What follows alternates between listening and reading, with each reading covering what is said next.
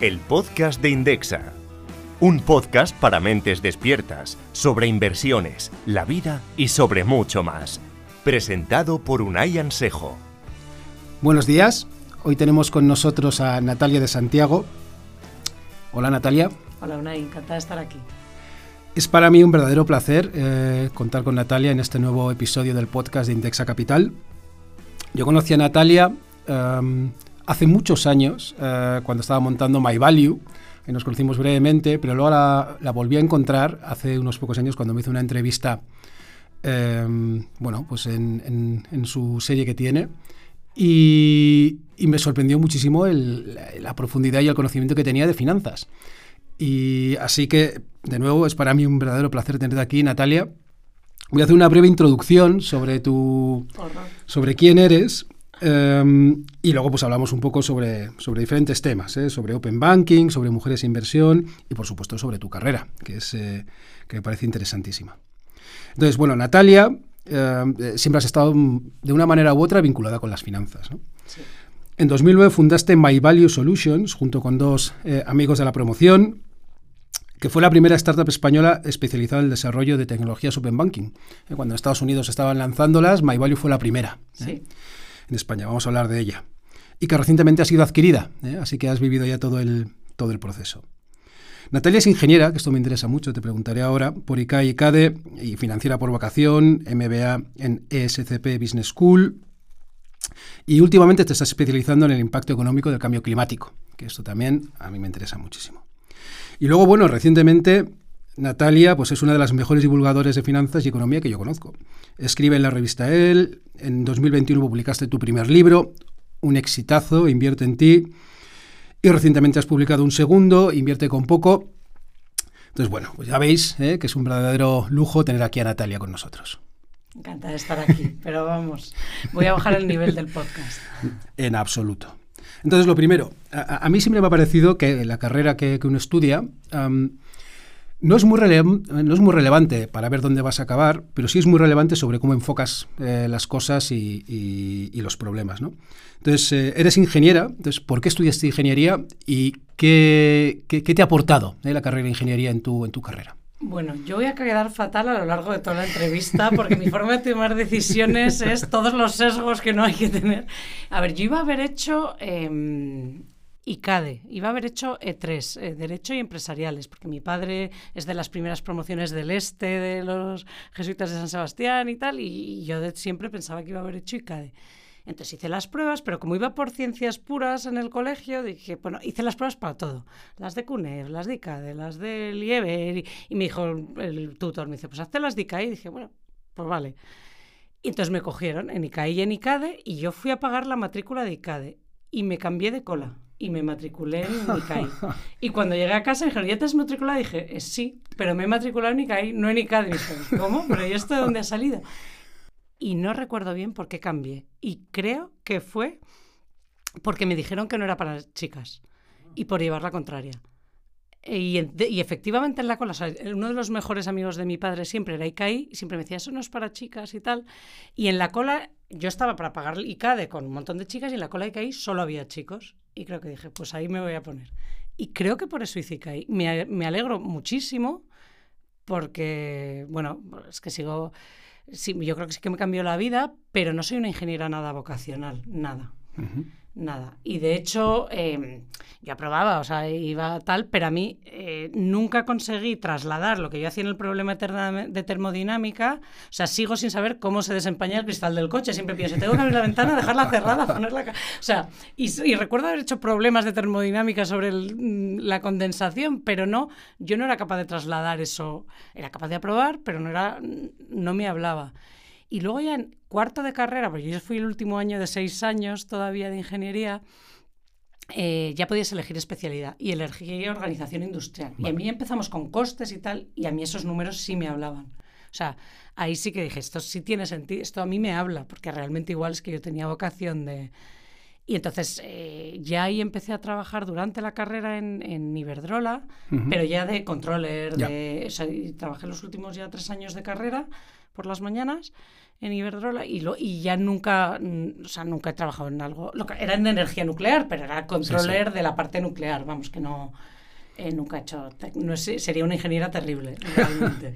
Qué interesante, o sea, ya empezaste a dedicarte a temas de finanzas según saliste, pero claro, eh, sabiendo hacer integrales y derivadas, ¿no? Es, claro, claro. Qué bueno.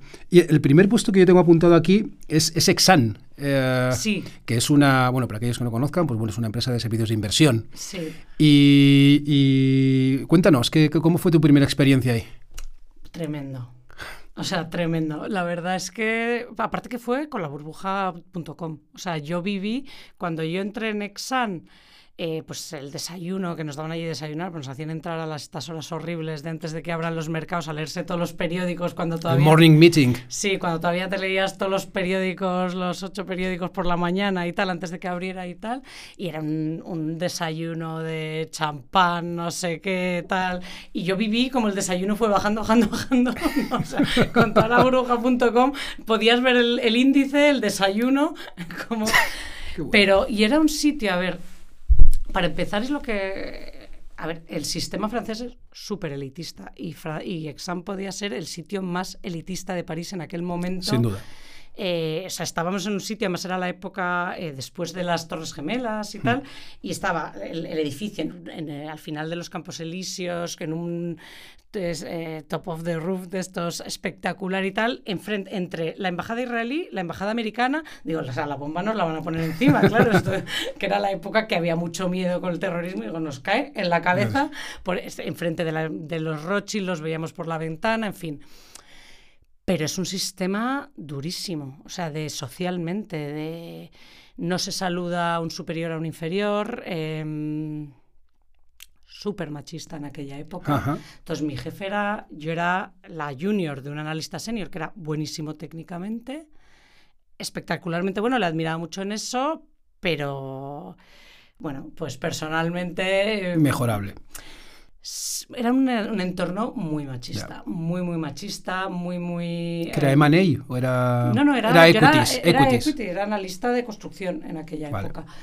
De hecho, además, yo entré y era un auténtico desastre, porque de primeras me pusieron. O sea, eh, yo soy súper patosa en cosas que es imposible ser patosa. O sea, a mí se me puede complicar abrir un paquete de mantequilla y, vencerme la mantequilla. Y entonces al principio me pusieron a hacer fotocopias y era como una película. O sea, es que me salían las. Era la peor fotocopiadora de la historia, entonces se debían creer que era tontísima. Porque además, sí, yo creo que me cogieron por mona, te lo digo en, aquella época. Y se debían creer que era completamente incapaz de todo. Entonces me tenía ahí, venga, pues y yo lo, era como de una película de se me cae el café, te lo tiro encima y tal. Lo que pasa es que luego se fue el segundo analista, que era español, y entonces me tuvo que empezar a utilizar. Y además se quería ir de vacaciones, porque esto fue agosto, y entonces me tuvo que dejar a cargo. A mí, me quedé de. Soy la que representa este sector en una época que estaban los mercados pero que a mí me llegó a pasar que me llamaban en plan de la mesa y tal, que los valores me los inventaba de 33, pero no sabía leer en la pantalla de Reuters el data stream y yo solo. Y ahí lo que pasa es que fue muy curioso porque yo creo que decían, ¿cómo le entretenemos a esta mujer para que no rompa nada mientras está aquí? Y entonces me dijo, bueno, era la época que estaban todos em, quebrando muchísimas empresas por lo de las vestos. Sí. Del Chapter 11 en Estados Unidos. Era una masacre y Sangoban, que tenía una filial em, una filial americana que se, la estaba pegando increíble porque le estaba pasando muchísima factura. Entonces me dijo, empóllate, ¿qué es esto de las vestos? Y hasta que vuelva esta semana de vacaciones, empóllate esto de las vestos. Y entonces yo básicamente, que luego para los cafés no, pero para a mí dame un tema friki, entonces me convertí en la mayor experta de estos. Entonces yo, pues la semana que me dejaron ahí, me lo empollé todo, me lo leí no sé qué, todo, lo que te puedas imaginar y tal. Y entonces llegué a la conclusión, digo, pues no entiendo por qué se la está pegando así. O sea, me hice como un modelo de cuánto pensaba que le iba a costar a Sangoban sus las demandas y yo dije, bueno, pues si es que estos el asbestos lo tienen enterrado en unas, porque iba como no estaba en una, digo, entonces el, número de gente que ha podido tener contacto con esto realmente es muy bajo, entonces me hice como un modelo de si las demandas de media les están costando a los otros no sé qué, realmente esto a Sangoban solo le va a costar Tanto. X. Entonces cuando llegó mi jefe le dije, bueno, pues este es mi informe del asbesto. Y fue lo típico de película de, lo mira, en plan, bueno, ya está la rubia aquí que me ha traído. Y de repente hizo así, empezó. Uh, y le vi, te juro, como una película. Le cambió la cara tal. Empezó, cogió el teléfono, llamó a, al de a los de Besa, tal, de cambiamos mensaje, Sangoban, no sé qué, tal. empezó- Comprar. tal, entonces incluimos el- ya en la valoración, pues eh, mi modelo para hacer cuánto tal. Y fue, pues todo el dinero que se hizo ese año, que solo se perdía dinero, fue con estas operaciones, porque fuimos los únicos de compra Sangoban cuando nadie compraba nada y no había operaciones, conseguimos que subiera Sangoban porque al final cambió y entonces bueno pues ya de ahí entonces como todas las cementeras estaban en estos pues yo era la experta de "Entonces, creo que Holcim solo va Ya, ya. entonces bueno de eso como súper casual realmente Qué bueno. Entonces ahí empezaron a respetarte, ¿no? claro claro ahí ya cambió un poco el de bueno pues fotocopias no hace pero Ya, los modelos los hace mejor y fue muy Qué bueno. curioso pero fue una época muy rara muy rara por eso porque estás ahí horas nos obligaban a estar 18 sí, desde horas al prontito día. hasta muy tarde. No te podías ir, aunque hubieras acabado. A mí eso me mataba. O sea, yo...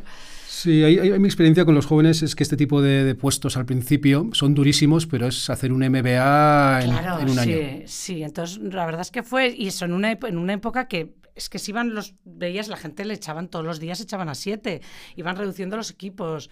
Era una cosa, la verdad es que fue súper formativo. Lo que pasa es que yo no me veía llevando esa vida en ese ambiente a largo plazo, la verdad. Entonces, eh, Muy bien, luego lo que vi es, eh, pasaste por una serie de empresas, ¿no? General Electric, Suárez, Catenon. Entonces, no sé, o sea, es, es el, la- empresas muy diferentes, de muy diferentes Sí. sectores. Sí, ya te digo. Yo es que tomo las decisiones pues como lo de que me cambio de la cola, ¿no? Sí. O sea, es... es, eh, sí, es que siempre he hecho decisiones muy viscerales. O sea, a mí me pasó eso cuando, cuando estaba en el broker en Exxon, me hicieron... Fui, era imposible que te cogieran en ese momento, que te hicieran una oferta, porque, porque era la época de Chan, estaban en- sí, no sí. de tal, me la hicieron, el- y, y lo dejé, y no y le, me dije, porque no me veía. Digo, yo sabía que era una oportunidad, que era imposible, que era una privilegiada, pero Mm. no me veía llevando esa vida. Siempre no me parecía que aportara, fíjate. Tenía una sensación un poco tal, y entonces me fui a General Electric, sí. Y, y recuerdo la entrevista cuando fui que le dije, digo, es que tengo la sensación de que yo no hago nada, o sea, no sé qué hago en esta cadena de Barol. Yo analizo, pero Mm. ¿qué o sea, ¿yo qué hago? ¿Qué produzco? ¿Qué...? Y, y- pero mi jefe de Exxon no se lo creía, cuando- como si le hubiera dicho me iba a picar piedra, era que te vas a General Electric, como si le hubiera dicho eso. Ya, ya. Me voy a un supermercado a reponer las... No, o sea, no entendía, de, te estás dejando... Y, y me fui, fue de los trabajos que me, más, más me han gustado, con un jefe maravilloso, un ambiente eh, maravilloso, y lo disfruté muchísimo, porque aquello era reaseguros eh, de, de- pero de catástrofes. O sea, éramos lo- y era después del 11S, que se había arruinado toda la industria, claro. Entonces éramos los que asegurábamos contra terrorismo, contra catástrofes naturales. Entonces era muy de modelo. Sí, muy de estadística y... No eras estadístico, o sea, porque no es porque no hay datos. no, y porque no es eh, tan probabilístico como el salud, entonces era súper interesante por eso, porque era mucho más difícil de modelizar y acababa de haber un one-off del 11S que se había cargado toda la industria y hacíamos marítimo, aviación, entonces... em, eso me, y era que yo no tenía ni idea ni de lo que era un reaseguro, ni de lo, pero como esta- esa vez dije, esta vez no voy a empezar siendo la de las fotocopias, Ya.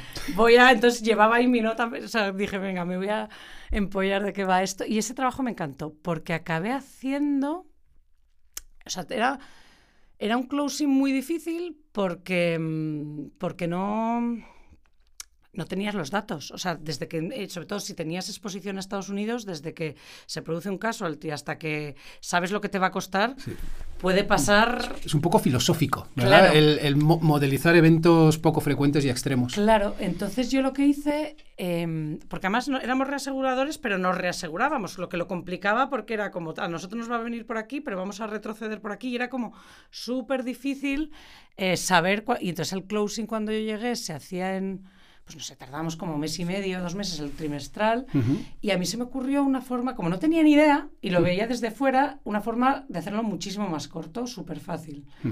Y entonces hicimos como una especie de, de modelito para hacerlo y, y pasamos a hacerlo casi que en dos días.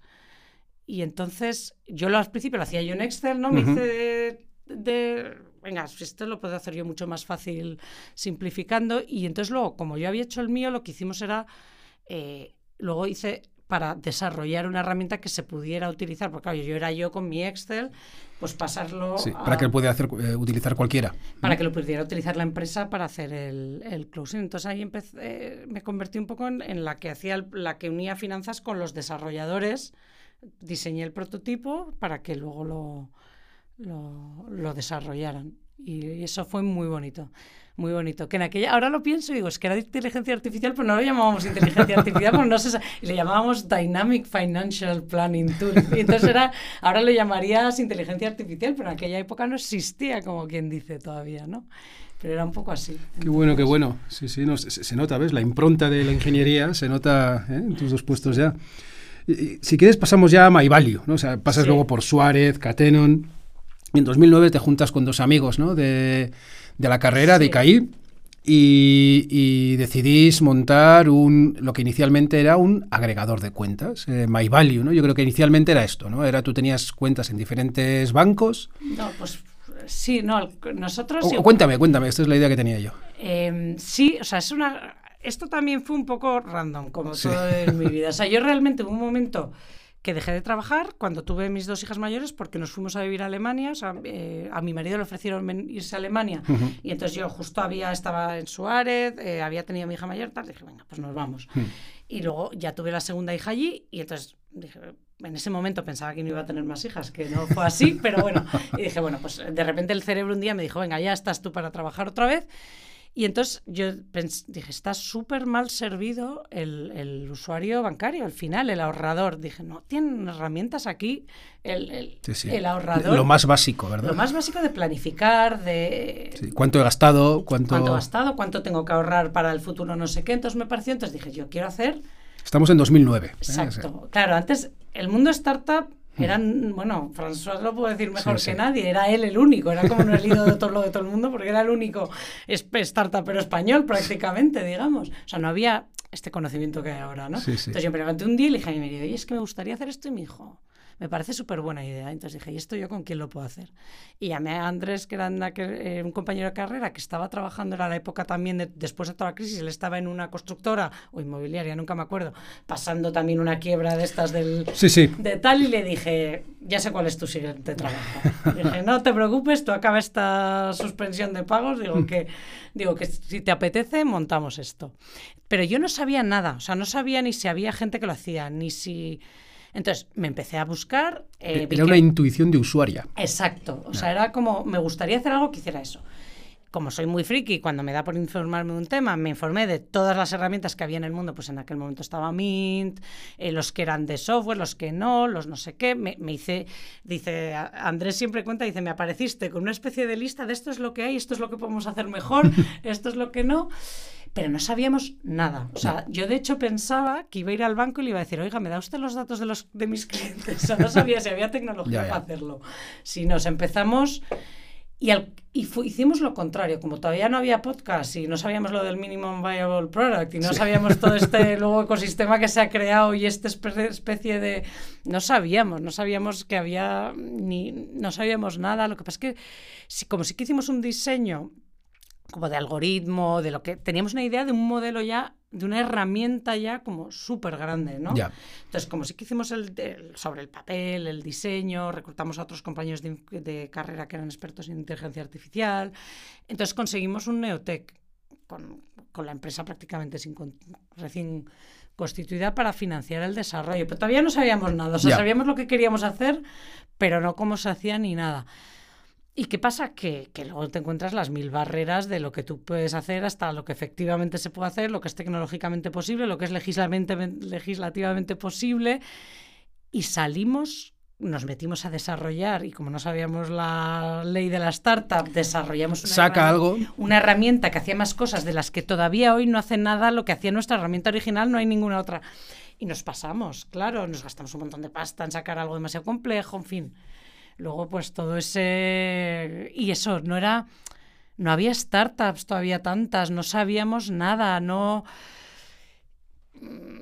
bueno, y gracias a eso, y lo poco que aprendimos lo fuimos aprendiendo a base de hablar, pues como hablabas tú con Luis Caí, pues a base Mm. de llamar inversores y que ellos que sabían más porque ya invertían en otras empresas, pues te pusieran pegas, así aprendías. Aprendías cuando te sentabas con alguien y te decía, "Mm, esto, esto no tiene sen- sentido, o sea, es que ahora solo con todo el contenido que tienes online, Así. empiezas, yo cuando lo he vivido desde el, como ahora en un fondo capital riesgo más, lo veo y digo, es que estos van con ventaja, o sea, nos vienen muy sabidos ya los... Sí, sí. Una, una de las principales cosas que he aprendido yo eh, montando, montando Indexa es que cuanto antes hables con un cliente, mejor. Y nosotros queríamos el secretismo, íbamos por Sí, la sí. vida... No, no contar nada para que no me lo copien. nada. Los amigos nos preguntaban, claro, es súper bonito vivir en el misterio, porque crees que tienes el cohete, es muy cómodo en el fondo, pero nada, fatal. Sí, hicimos todos los errores que ahora te ponen de no hagas esto, no hagas esto, nosotros hicimos todos, todos, desde gastarnos 25.000 euros en un dominio, que digo, pero ¿a quién se le ocurre? Si puede- vale cualquier dominio del mundo, o sea, todos, los errores, todos, Qué bueno. todos, todos, todos uno detrás de otro, la verdad. Y, y ahí estuvisteis un montón de años. Luego vamos a hablar más sobre Open Banking, ¿no? Que es, eh, Claro, es que, se pues eso, salimos con una herramienta inmanejable, eh, sobre todo carísima, una tecnología punterísima para un, con un producto gratis. Es Ya. otro error que no repetiría jamás. Hay que cobrar por el trabajo. Porque o sea, fuisteis a, a captar cliente final, ¿no? Esa era vuestra idea. Y como en, Ameri- en Estados Unidos y no se estaba cobrando y Mint era gratis y todo era gratis y viva la Ya. Virgen, pues te parecía, era la época del todo Ya, gratis. que ya pagará otro después. Era la época del gratis, era la época en que estaba mal visto cobrar en Internet. Ya. Y eso es un horror, y es un error que yo no volvería a cometer jamás. Hay Sin que duda. cobrar, y menos cuando llevas un desarrollo tecnológico por detrás tremendo. Y mantenimiento después. Claro, y entonces tuvimos todo, es carísimo proveer ese servicio, es muy complejo, muy caro, muy intensivo en todo. Y, pues, y dábamos un puturru de foie a cero, a nada, a gratis. Y encima, y el cliente gratis es igual de exigente o más que el Sí. cliente. O sea, nos llamaban, a- porque en aquella época, por supuesto, éramos atención al cliente, éramos todos los puestos de la empresa y, y nos amenazaban y todo, porque empezamos agregando y nos faltaba. Yo me acuerdo uno que me amenazó si no ponía la caja del PNDES para el día siguiente. Es, y agregábamos en plan que éramos pues de 70 bancos y me digo, pues es que la caja del PNDES tampoco es prioritaria, prioritaria. Y me, pues si no esta mañana me doy de baja y digo, pues, Pues, cu- cuenta un poco, ¿no? El servicio que dabais en My Value. Que se bueno, es que la herramienta salió haciendo virguerías. categorizaba, por ejemplo, costes, cosas de ese Eso, estilo. no, no. O sea, la empresa ha sobrevivido y la hemos conseguido vender porque sabíamos que eso era lo principal. Y sigue siendo el mejor categorizador de España 13 años después porque le, le pusimos foco ahí. Ujú. Y es muy difícil hacerlo bien. Es, eh, Es imposible. muy difícil. Y es lo que la gente no se da cuenta.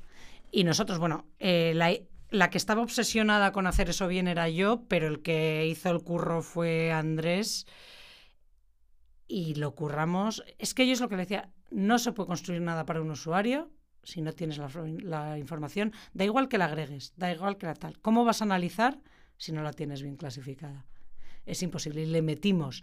Entonces, claro, eso es un motor que el conocimiento que le metimos nosotros año y año Sí, y sí. año con un motor de datos, eso es- no puedes competir con eso porque lleva tanto curro por detrás y por eso sobrevivimos con muy poco dinero frente a Mm. otros que llevaban unas rondas porque teníamos un conocimiento que no era replicable con dinero. Mm. Y eso fue el mimo y el, el que desde el día uno era la...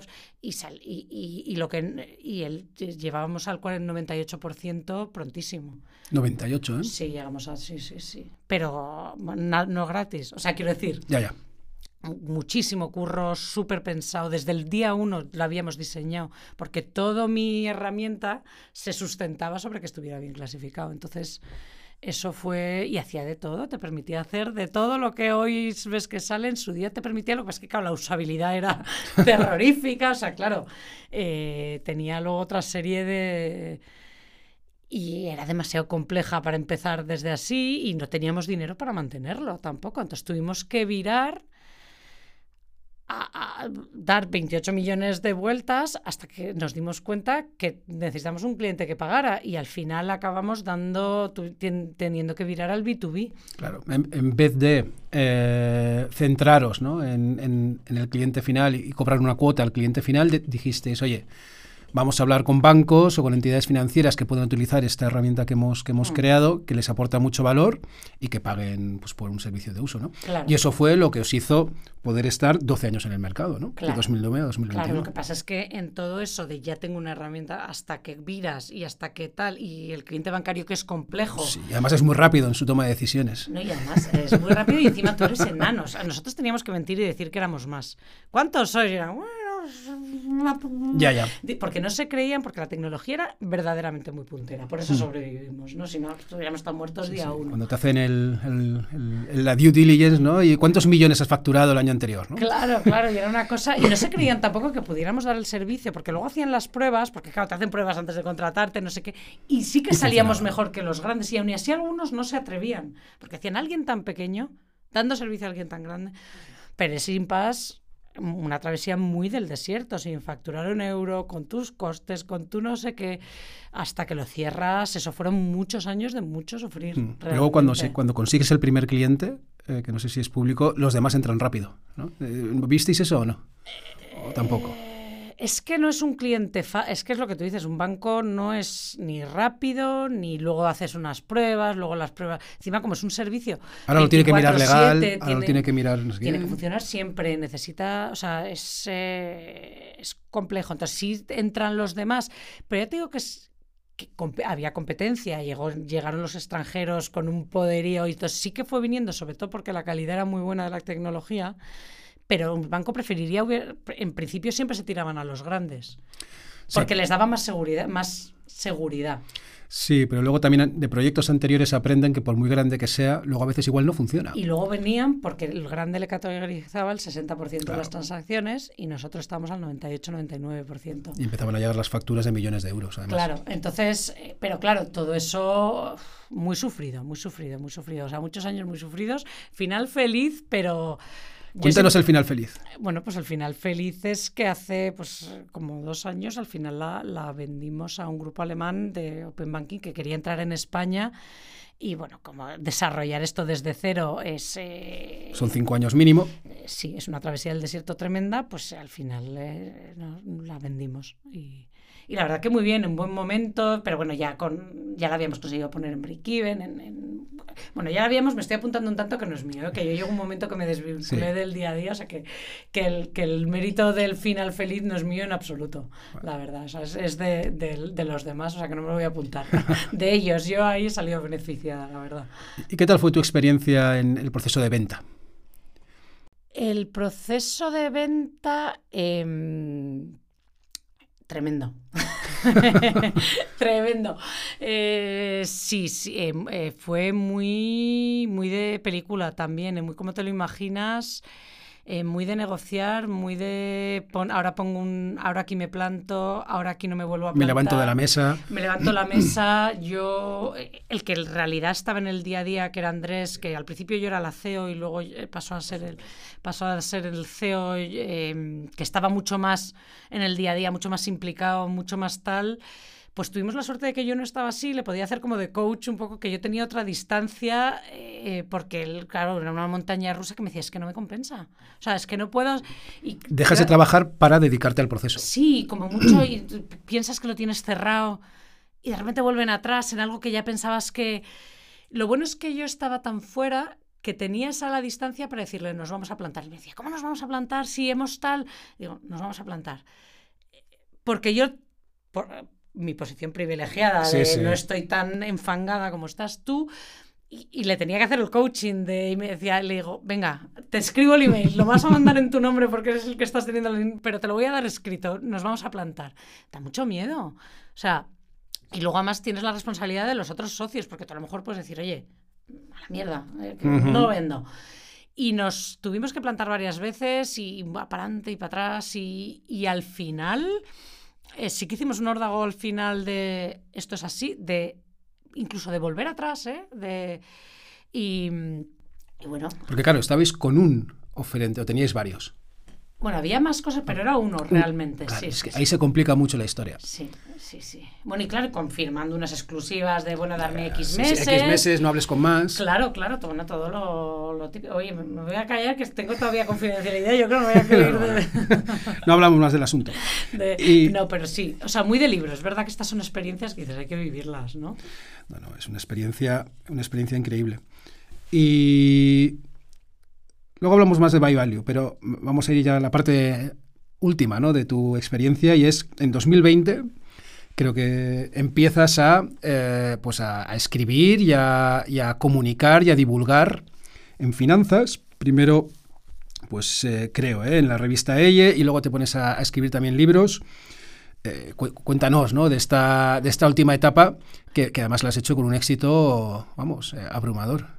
Sí, pues como otra vez otra casualidad, ¿no? O sea, yo en la época que montamos My Value, yo estuve, yo en los primeros cinco años de My Value a lo mejor tuve tres hijas, ¿no? O sea, yo hice todo ese proceso y yo estuve muy quemado, o sea, yo llegué a quemarme burnout. Es que es muy duro. Porque me dejé las noches, eh, yo firmé el Neotec con la Secretaría de Estado con un bebé en el pecho, o sea, eh, que no se lo creían, me, miraban diciendo, "No es por- esta señora se ha sacado el bebé, se ha sacado el bebé. Pero porque llegó un momento que dije, o me las llevo a todos lados o esto no lo puedo hacer. Y me acuerdo de tener las reuniones con los bancos, que si viniera mi madre, entré, dejarle al bebé, entrar en el banco, eh, hablar, salir, darle el pecho. O sea, una- yo he hecho unas cosas que ahora hablan de conciliación, digo, las cosas que he hecho yo con los bebés, tremendo. O sea, es que No. eso sumado Y, a... y además de CEO. o sea, Entonces, en aquella mm. época estaba, tenía, eh, yo llegué a quemarme de verdad, tener un burnout de decir, mira, yo no puedo, lo estoy haciendo todo. Entonces abrí un blog para, en una junta de accionistas que presidía yo el día que yo estaba de peto, mientras oía hablar a mis accionistas, abrí un blog anónimo, en plan de para reírme, ¿sabes? Estoy desesperada, de para reírme de mí misma. Entonces abrí un blog de humor que en su día tuvo bastante éxito hace años, era todo anónimo, estábamos todos ahí bajo seudónimos y tal, y yo ahí escribía en tono de humor. eh, y tal, y, y- y desde entonces yo llevaba en redes desde aquella época, que es cuando empezó Twitter, o sea, yo tengo Instagram desde 2012, o sea, soy... De las primeras. Yo llevaba en redes de aquella época del blog que yo utilizaba como vía de escape para reírme, porque decía, es todo muy intenso, yo necesito eh, reírme, yo tengo un humor muy negro y tal, y tenía ese, un humor de contar mi vida con las niñas, ¿no? Esto es una locura, tengo cinco niñas, no sé qué tal.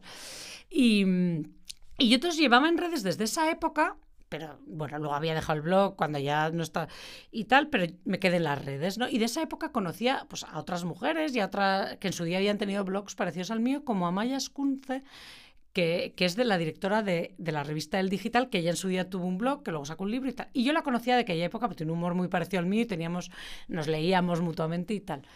Y en 2020 me dijo, oye, ¿tú me escribirías unos artículos para él? Y le dije, de lo que quieras, menos de finanzas. Y me dijo, no, de finanzas. y yo, qué pereza y tal.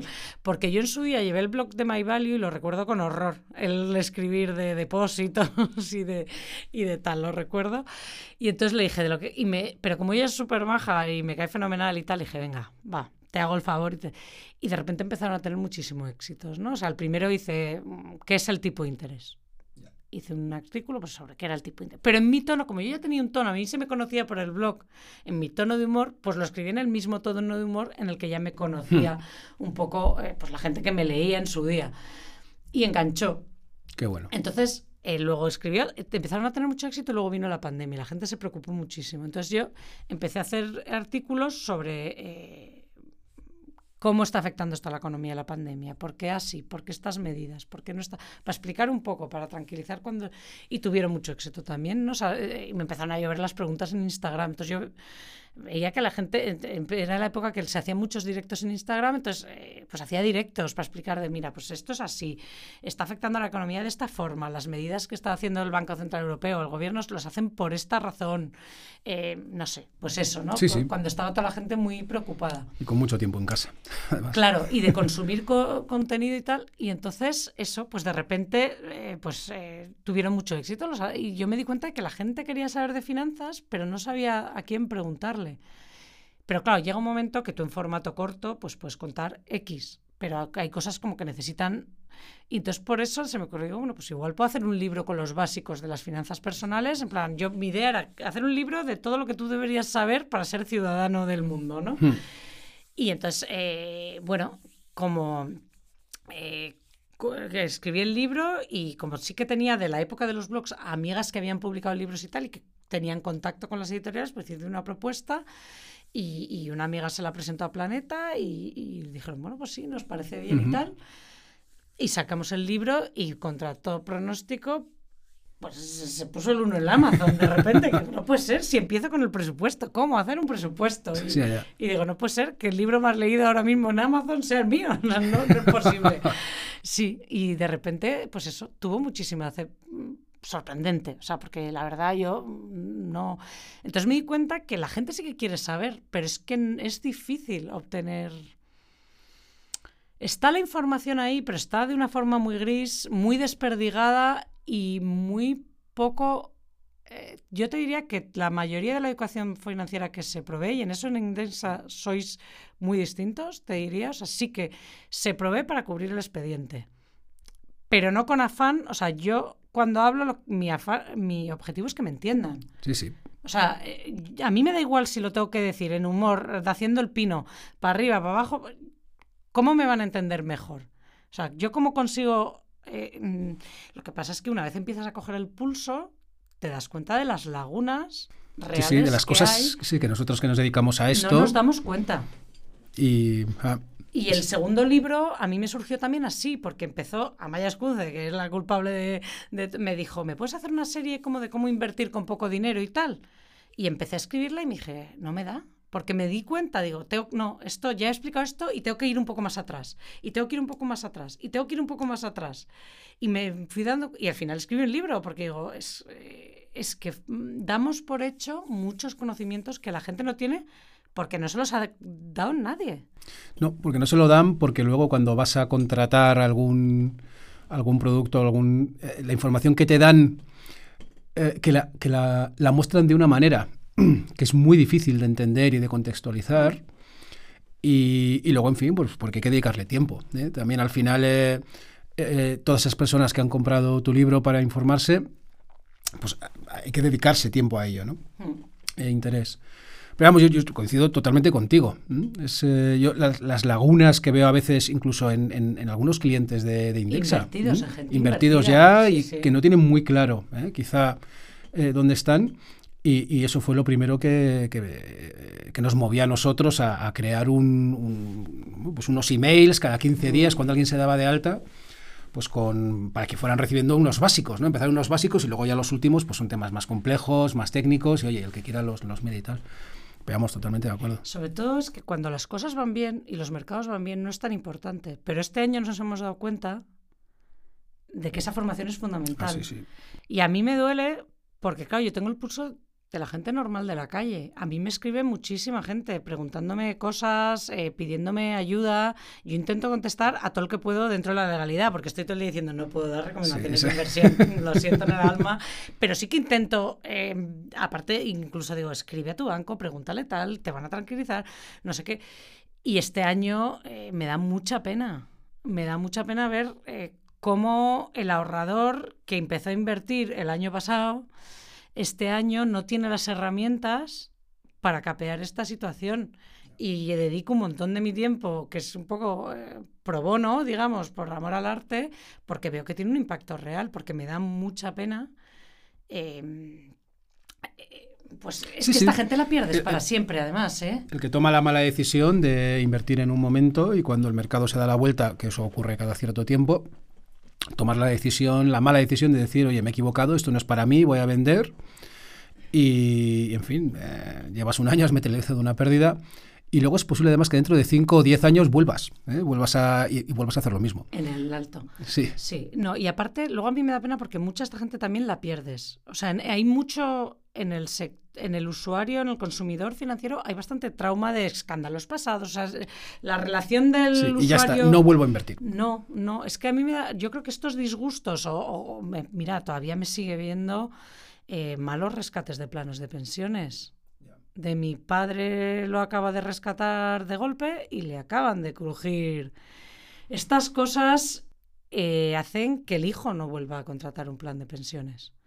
O sea, es- son una especie como de traumas financieros, por llamarlos de alguna parte, de alguna forma, que, que que tienen impacto en familias enteras al final y que condicionan su comportamiento y su relación con su vida financiera. O sea, entonces una vez que te pones a intentar ayudar al, al usuario final desde un punto de vista menos del sector, sino más detectas unas cosas eh, y, es y dices, esto hay que solucionarlo. O sea, yo estoy todo el día de cómo puedo escalarme, o sea, cómo puedo transmitir esto más rápido y de una, de una forma más eficaz. Hmm.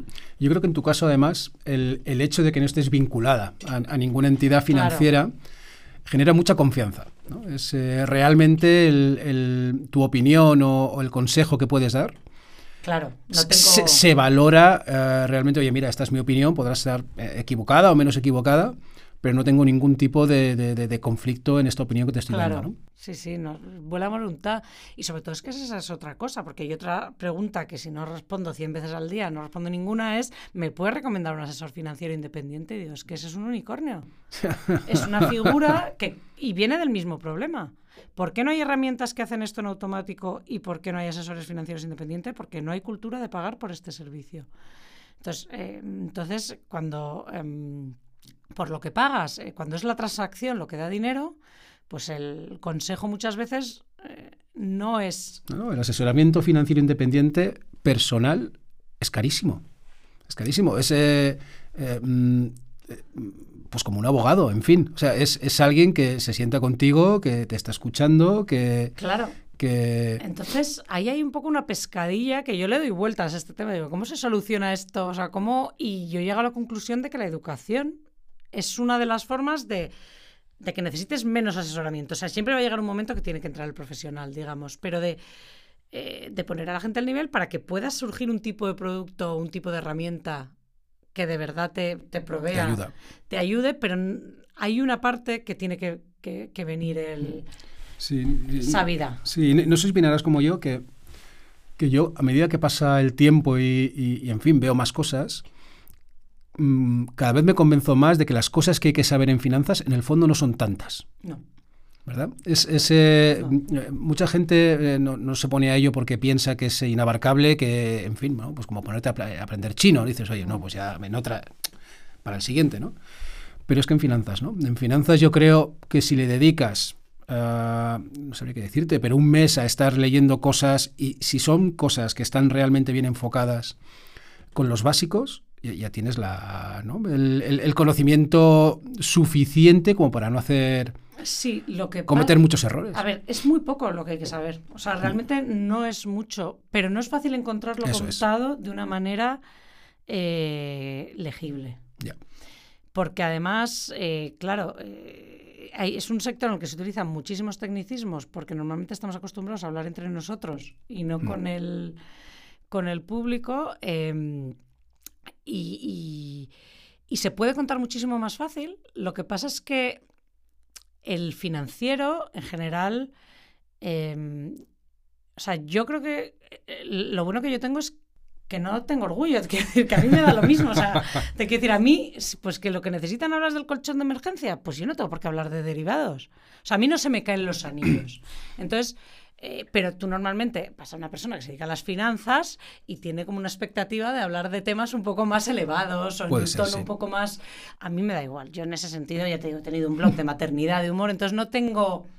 Qué bueno. Eh, no, tengo ese orgullo. Entonces, a, mí me da... Yo no tengo que quedar de inteligente, a mí no hace falta que yo quede bien. A mí lo que me interesa es que, el, que al que yo se lo cuente me entiende lo que me entienda. Lo que pasa es que yo creo que como es una cosa que está un pelín denostada, a mí siempre me dicen, ¿y tú hablas pues, del ahorro y así, ¿no? Como, en plan, vienen tales ponentes que van a hablar de tal. ¡Qué rollo! digo, pues fenomenal, o sea, pues estupendo. si, es, si, es, lo útil, a mí no, no, me importa nada, a mí no me parece mm. eh, menos pues es, no, sé, no, no, me llena más hablar con un inversor en un... Puedo hacerlo, pero no me importa nada hablar. A, a, mí, de hecho, me dan muchísimas alegrías. Yo cuando ves que ayudas a la gente, sí es una recompensa alucinante. Sí, sí, lo que, ¿no? de las, el feedback que, recibimos de clientes, de los mejores feedback que recibimos, eh, el servicio que damos vale bien y tal, pero la formación se agradece muchísimo. Se agradece mucho y es un tipo de que dices, le has tocado, o sea, yo en la feria del libro venía gente de, mira, me ha venido tu libro, eh, falleció mi padre, tengo 20 años, me he encontrado con esto, no sabes lo que me has ayudado.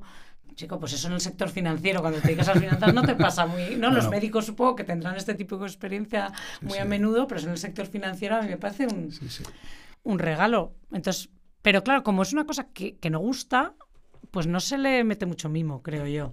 Se hace para cubrir el expediente, ¿no? Y también para cumplir la legislación, que esa es otra, ¿no? Que a veces te obliga como a dar eh, una serie de informes. Cuatro datos. Sí, una cosa en un... que tampoco ayuda, ¿no? No, y con muchos disclaimers que de Claro, luego y no con entiendes mucha letra nada. pequeña, o sea, yo leo los contratos y digo, es que están hechos para que nos entiendan, o sea, porque no los entiendo yo, o sea, digo, no puede ser. Pues, pues nada, vamos, yo sí, vamos, estás haciendo un trabajo muy importante y muy, y muy útil. Así que, oye, enhorabuena. No. Em, quería hacerte un par de preguntas sobre Open Banking, ¿eh? porque tenemos aquí, pues, pues eso, a Natalia, que es de las personas que más saben de esto, porque fue de las No, no, pioneras. no, yo no, no sé tanto, la verdad. Bueno, bueno. Entonces, yo, yo quería preguntarte un poco, es, ¿qué servicios existen ahora eh, que hace 15 años no existían y que, en tu opinión, pues eh, se deberían conocer o se deberían conocer más y los clientes deberían utilizarlos, las, las, las personas? A ¿no? ver, yo soy muy crítica, ¿eh? O sea, no, ahí igual me coges como ahora me pasa hablando como del usuario, ¿no? Lo veo Sí. todo con, con, con crítica. Hay muy pocas cosas que no existieran hace 15 años. O sea, se ha avanzado muchísimo en pagos. Ahí eso, en eso sí que, bueno, Sí, sí. pagamos ahora, como la experiencia del pago es brutal. Pero casi todo lo que, o sea, Todo lo demás. Se ha mejorado, diría yo, la transaccionalidad y se ha cambiado la forma de hacer algunas cosas. Pero casi todo lo que se hace hoy, que no sea eso, más de plataformas de pago, Sí, sí. de, de no sé qué y tal, ya se hacía antes, lo que pasa es que lo hacíamos sufriendo mucho más. Y con menos dinero y con menos, porque claro, a los que han venido después les ha tocado la parte esta de la parte del venture capital cuando los millones de repente fluían. Sí. ¿no? Entonces, de repente ellos han podido llegar y hacerlo matando moscas a cañonazos los que otros. Pero realmente, de hecho, al contrario, las herramientas antiguas tenían mucha más fun- funcionalidad. Igual tenían menos usabilidad, Vale. pero tenían más funcionalidad. O sea, a mí se me está haciendo muy lento. O sea, yo el otro día que le comentaba a Andrés, nos reíamos porque eh, yo en el fondo mirando un tal digo que no me vienen con un pitch deck de un categorizador, digo, joder, que llevamos Sí. Sí, o sea, digo, estamos así. Sí, no, hombre, no, se, se está invirtiendo en cosas que nosotros hacíamos hace 14 años y que se venden como novedad. Lo que pasa, digo, o sea, no se ha avanzado. Y yo creo. Al, al usuario, o sea, ya te digo, entre bancos, entre para Sí, sí. desde el sector sí que Las se debe- tripas, ¿no? Las tripas desde el sector mejor. sí que se debe percibir como una revolución, pero desde el punto de vista del usuario, incluso todos estos servicios de eh, Going, que está muy bien, este tipo de cosas de esto ya existía. Esto ya lo estaba haciendo Bank Inter, me acuerdo, tenía una parecida hace 15 años. O sea, al usuario final eh, no se le está ofreciendo mucha cosa nueva, más allá de es más fácil endeudarse y es más fácil comprar. O sea, Ya. eh, pero no le han hecho más fácil planificar, no le han hecho más fácil. O sea, sí se ha hecho, pero es muy marginal el beneficio. Eh, ¿Y por qué creo yo? Y es precisamente por eso, porque como el usuario final no es el que paga, en última instancia, y como al final todo el mundo ha tenido que virar prácticamente al B2B y tal, pues al final le das prioridad a tu cliente que es, que es tu banco, ¿no? Sea es bancario. ¿Tú crees que los usuarios deberían tener servicios que pagaran ellos? ¿no? Que, les ayuda, que les ayudasen a planificar, 100%. que les ayudasen, 100%. eh, eh, en vez de que el banco empuje el crédito, que el crédito, que que es por lo que va a cobrar, pues que tú como cliente pagues una plataforma que te diga si te conviene endeudarte o no. Cla- ¿no? A ver, a mí es que es como qué bien todo, el- o sea, yo ahora, por lo menos como yo lo he vivido desde el que recibe las pitch decks de eh, la mitad es buy now, buy later, buy later. Eso para el usuario es eh, Sí, sí. yo no lo considero de cara al ahorrador. Está muy bien que existan esas opciones, o no es que no deban existir, pero no es un gran avance para la vida del ahorrador en el sentido que le empuja a veces a tomar decisiones. Yo le doy vueltas a todo esto, ¿eh? O sea, Ujú. porque sí que es como, ¿cómo se puede mejor?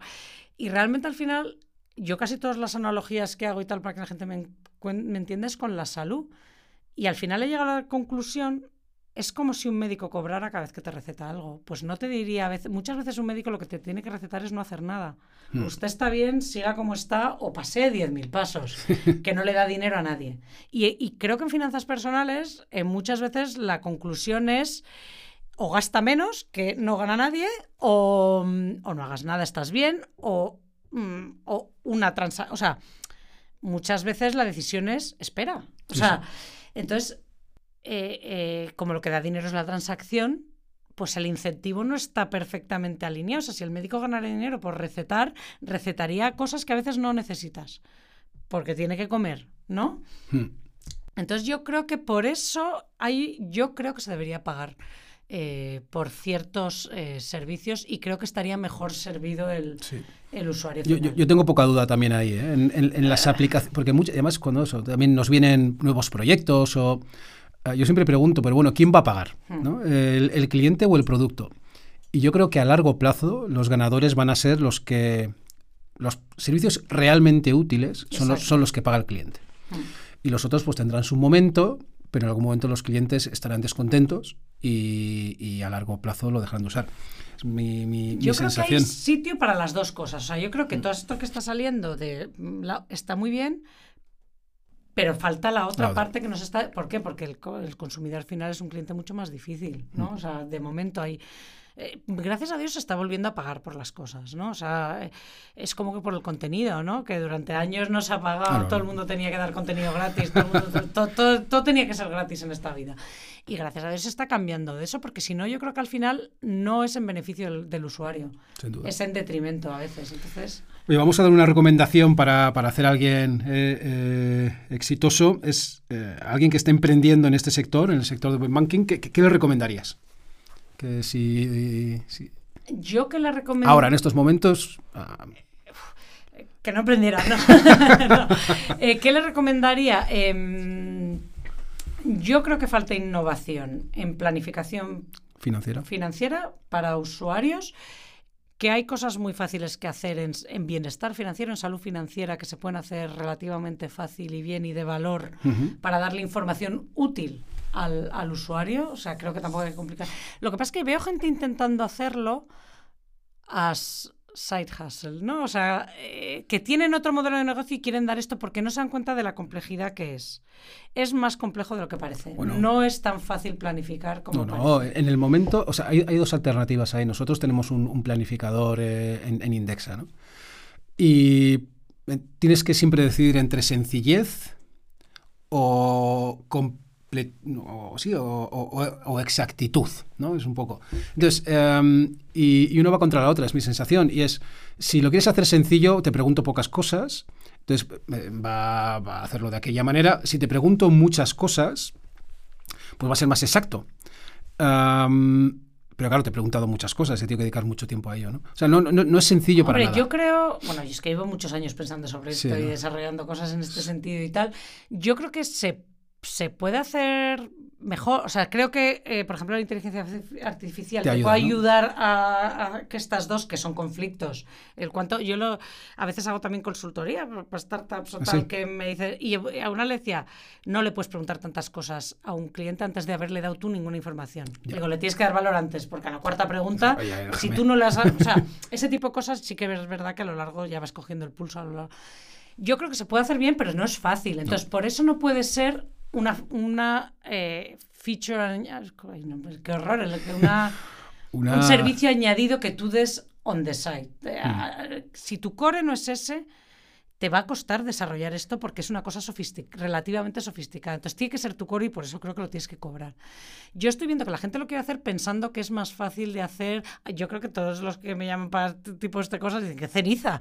Es que no es tan no es imposible, pero fácil no es. Entonces hay que dedicarle los recursos el tiempo y el mimo que le pones a tu proyecto principal. Yo creo que intentar que eso sea un no, porque lo que tú dices no es fácil. O sea, encontrar el, equilibrio entre exactitud y sencillez no es fácil. Y eso, para hacerlo bien, hay que meterle bastante pues, a inteligencia artificial, sí, bastante y- algoritmia. y para que sea más fácil, pues que se conecte con, con tu banco y coja. eh, Eso ya está tal. bien. O sea, eso es Ah. verdad que, que eso ya funciona más, Mm. eh, más así. Pero bueno, sí, para no tener que preguntar tanto, pues necesitas bastante motores bastante potentes. Entonces, eh, yo creo que falta mimo.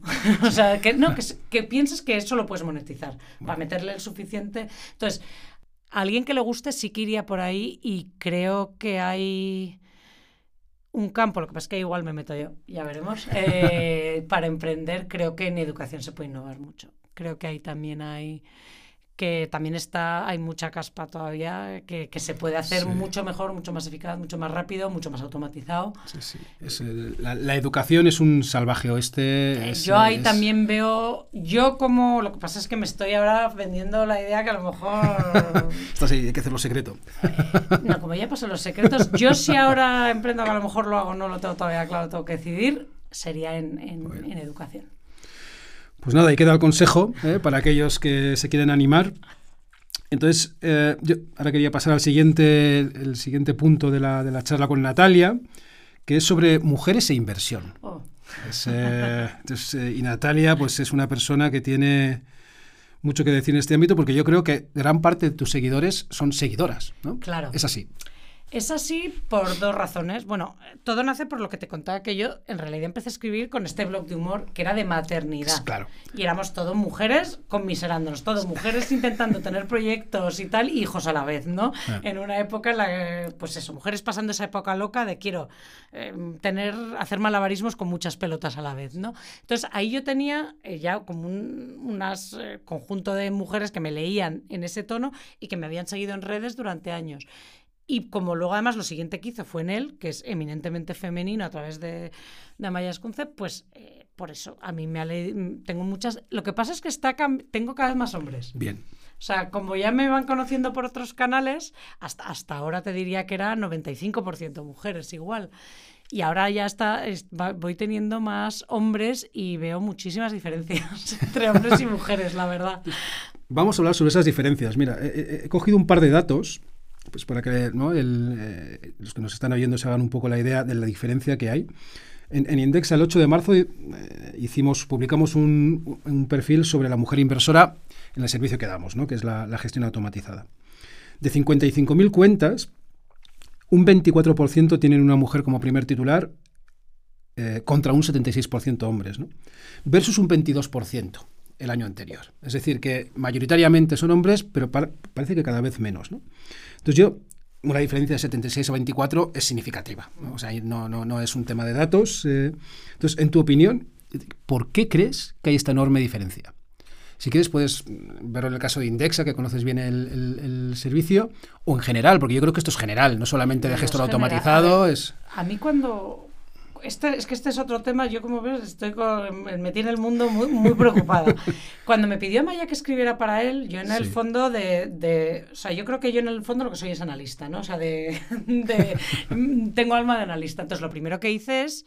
¿Qué necesitan saber las mujeres de finanzas? ¿no? O sea, Mm. dije, voy a escribir de esto para él y me metí, me leí toda la literatura científica sobre educación financiera y tal. ¿Y cuál es mi sorpresa cuando empiezo a leer y digo, pues se salen peor y veo en plan todas las encuestas, todos los estudios, sistemáticamente las mujeres salen peor que los hombres. Da igual En educación. en educación financiera, en competencias financieras. No hay un país, no hay una, aparte da igual cohortes, o sea, después de corregir por educación, por, o sea, por Ya, ya. todo, por clase social, por trabajo, por todo. Corrijas por lo que corrijas, quites por lo que quites, siempre. Te sale significativo. Y me pareció, me quedé muerta. Eh, y además luego encima ves eh, las consecuencias que tiene, según los estudios a largo plazo, el impacto que tiene la falta de educación financiera, Un impacto económico. económico y a largo plazo. Encima, o sea, es que tiene impacto hoy, mañana, pasado al otro. Y yo ahí empecé, es que no va a crédito, venga a mirar, venga, sistemático. Lo que pasa es que, ¿qué pasa? Que estás, eh, y, y luego, pues empecé a investigar de qué se, qué se ha estudiado sobre esto, de por qué estamos así, ¿no? Y toda la literatura parecía indicar, porque esto se mide, el Banco de España lo mide cada X, la OCDE, estos, hay muchas instituciones, y toda la literatura parecía indicar a que lo que faltaba era confianza. O sea, la mujer eh, no es que le faltara el conocimiento, hay una, hay una falta general, pero eso en hombres y mujeres, de conocimientos. O sea, hay unas bases que la gente no se sabe. Punto pelota, además en el mundo entero, como quien dice. Y luego lo que parecía es que al final la mujer eh, tiende a contestar no sé. el hombre siempre dice A, B y la mujer no sé. Y parecía, los, la mayoría de los estudios daban a entender como que era una falta de confianza. Y de, ¿cómo se llama? No es eficacia, es... eh, no, no hace falta tener solo, es que me siempre sale la palabra los conocimientos, sino ponerlos en práctica, ¿no? Parecía que se- el, el vínculo se rompe Les costaba dar el paso El a paso ponerlo a en práctica. Exacto, y era como y parece que es una falta de confianza, pero el estudio más em, más interesante que he leído últimamente, porque el problema es que todas las preguntas, siempre que se mide la educación financiera, se mide con el mismo tipo de preguntas y el mismo tipo de información, con lo cual realmente estás como eh, mareando los mismos datos, ¿no? Un poco. Siempre y no te permiten eh, ver confianza, pero ¿por qué? Falta. Y hay uno, el Observatorio de Ahorro y el Instituto de Empresa, y no me acuerdo, soy la peor networker del planeta y me va a matar porque además, no, Laura Lu- Núñez le Letiamendía, ya me acuerdo del nombre, es que soy lo peor con los nombres.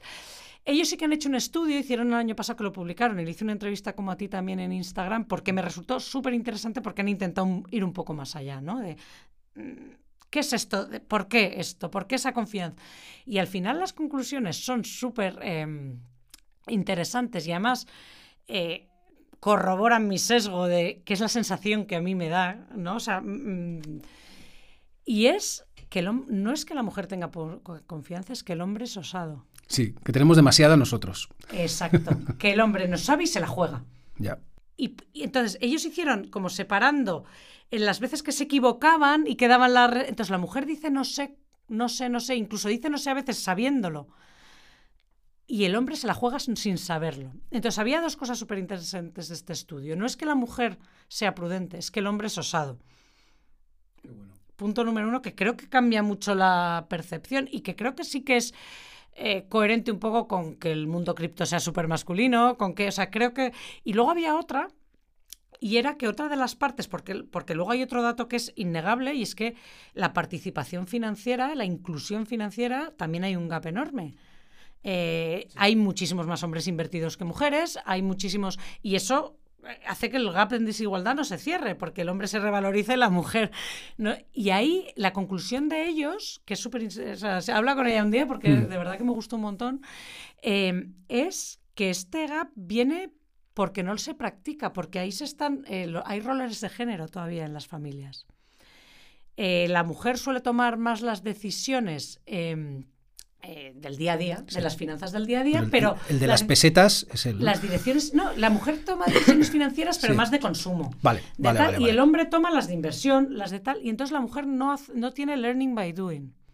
Ya. Le falta esa parte de las finanzas Lo ha delegado. Entonces, como lo ha delegado. que se aprenden practicándolas Ya. y que el hombre practica y encima con un puntito más de osadía, con lo cual el hombre encima se estoy... Y creo que eso mm, va mm, en buena dirección, la verdad. O sea, creo que ese estudio mm, arroja mucha luz en dónde nace esta bueno. diferencia. Entonces, ¿y, y por qué crees que está reduciéndose? Porque yo creo que está reduciéndose. Por lo menos en Indexa vemos que se está reduciendo. Por ejemplo, este año Sí. un 29% de las cuentas son de mujeres. O sea, ¿Y en aperturas? En- esta- en- Eso es el- de las nuevas. De 2022, un Ah. 29. Cuando el, el, digamos, el stock, el volumen, Ya. es un 24. Eso es en acumulado, pero en nuevas... eh, Nuevas 29. Vale. 29. O sea, es va mejorando. ¿eh? Sí, sí. Pues porque yo creo que las mujeres por- tienen interés. O sea, yo creo que la mujer. por- oh, eso, eso sí que lo puedo corroborar. Porque a Hmm. mí eh, me sorprende eso. Me sorprende la cantidad de mujeres que se han leído mi libro. Me sorprende la cantidad de mujeres que escuchan lo que hago, lo que hablo. Lo, me sorprende. Y creo que sí que hay interés, que lo que no había era oferta. Ya. O sea, y creo que la mujer se ha dado cuenta, eh, gracias a Dios, de que este es un tema en el que no puede, que no se puede delegar, que es peligroso delegar. Entonces, eh, creo que por eso se está reduciendo la brecha. Creo que la mujer se está informando y educando por primera vez y pensando que esto no es algo, que es algo eh, que ahora que no hay no hay por qué tener esta división de roles tan eh, mi marido es el que contrata la hipoteca y las inversiones y yo soy la que miro en qué gastamos, ¿no? Ya. Muy interesante. Entonces, y ahora, no sé si conoces un, un libro de, de Thaler que se llama Sí, acicate un me pequeño lo leí hace empujón. poco, además. Y nos, en, en este podcast nos gusta hablar de, de- de un libro en, en cada capítulo. Eh, en este libro, básicamente de lo que va, lo escribió Thaler y, y Sunstein, de lo que va es, lo primero es eh, eh, saber eh, que las personas tenemos sesgos a la hora de tomar decisiones, entonces es un libro sobre psicología de las decisiones. Y, y- y, por ejemplo, ¿no? pues, y, lo que dicen en el libro es, oye, si tú quieres que las personas tomen mejores decisiones, pues ayúdales. Sí. Ponles lo que se llama, darles un pequeño empujón, ¿no? Entonces, por ejemplo, a mí lo que me gustó mucho, que además lo apliqué yo, es cuando tú quieres bajar de peso, eh, claro, em, dejas de comer un chuletón hoy para en el futuro eh, pues estar mejor con tu salud, pesar menos. ¿no? Entonces, claro, eh, Thaler lo que dice es que fíjate, ya hay dos sesgos. ¿no? El primero es, es más importante lo que te pasa ahora que lo que te va a pasar en el futuro. Y por otro lado, te cuesta mucho más perder algo que la Ganarlo, alegría que te sí. da ganar algo. Entonces, claro, perder un chuletón hoy frente a ganar salud en el futuro, dices, estás muerto, ¿no? O sea, esa, esa decisión tu cerebro te dice, sí, cómete sí. el chuletón ya. Entonces, lo que decía, eh, pues hay que compensarlo. Y una forma de compensarlo es, ¿qué te parece si haces una apuesta con alguien? De tal manera que si no bajas de peso tanto, pues tienes que pagar no sé cuántos miles de euros. Y, y si hace falta lo elevas a público, ¿sabes? Para que sea una- un compromiso real. Y eso lo que hace es que compensa el sesgo. Y eso pues ayuda, ¿no? Entonces, bueno, habla eso, ¿no? De dar pequeños empujones. Entonces, ¿qué podemos hacer eh, las entidades financieras? Eh, ¿Qué acicates eh, podemos eh, pensar o crear para reducir este sesgo de inversión entre hombres y mujeres? Pues a ver. sí eh, podemos hacer algo, ¿eh? que yo a veces pienso que... muchísimo. Yo creo que hay un mundo y creo que hay un perfil profesional que falta. O sea, creo que hay ¿Ah, un sí, perfil. Sí, sí, completamente. Completamente. ¿Cómo, cómo lo llamarías? Eh, mm, pues es que tiene que ver con experiencia de usuario y comunicación. eh, Mm. Porque incluso lo veo también. Todo el mundo está haciendo mucho esfuerzo. O sea, porque yo hay que hoy me estoy poniendo a favor del usuario, pero cuando hablo con el usuario digo, yo creo que la banca ha mejorado muchísimo. Yo, a- de hecho, a mí me escribe también mucha gente de he utilizado tu ejemplo para explicárselo a mi cliente. O sea, de ¿Ah, sí? mucha empleado de banca de, oye, el de la renta fija, este de último, de por qué están bajando los fondos conservadores y tal. O sea, yo veo mucha voluntad. Incluso las instituciones. eh, me llama gente del Banco de España, oye, ¿cómo podemos mejorar, eh, divulgar mejor? Eh, ¿No? O sea, Sí, sí, sí, sí. eh, todo el mundo. Yo noto mucho, pero es lo que yo es lo que le, em, eh, le- les decía, digo, es que es, es otro skill set Ya. y tienes que valorarlo. Eh, hay que pensar cómo vas. Que a mí, por ejemplo, me ha sorprendido lo que te has quedado del libro de Nachi Thaler, porque yo me quedé con la otra parte, con cómo pones el, eh, la opción por defecto. O sea, Sí, sí, eso a la hora de las inversiones. Sí, sí. Claro, como eh, a mí me resultó eh, muy útil para empezar la parte de todo de los planes de jubilación y de pensiones y tal. Y luego también, ¿cómo pones, cuál pones? Si pones tres opciones para hacer clic, puedes dar una ya con el clic medio puesto y confirmar. Sí, o- sí, que son, son pequeñas cosas. ¿eh? Son muy pequeñas y ahí sí que creo que se puede hacer muchísimo. Lo que pasa es que hay que cuidar muchísimo el mensaje. Y creo Mm. que como todavía no se percibe o hasta ahora no ha sido eh, prioritario, Mm. que- creo que eso es una parte de la experiencia de usuario y de la relación del banco y de la interlo- o de la entidad financiera o de la gestora o de lo que sea, de la interlocución. A ver, es que este, vosotros sois de los que mejor lo hacéis, para no porque esté yo aquí Mm. sentada, que eso- me senté con un banco y me dijeron, ¿quién te parece que está haciendo? Y digo, pues Indexa.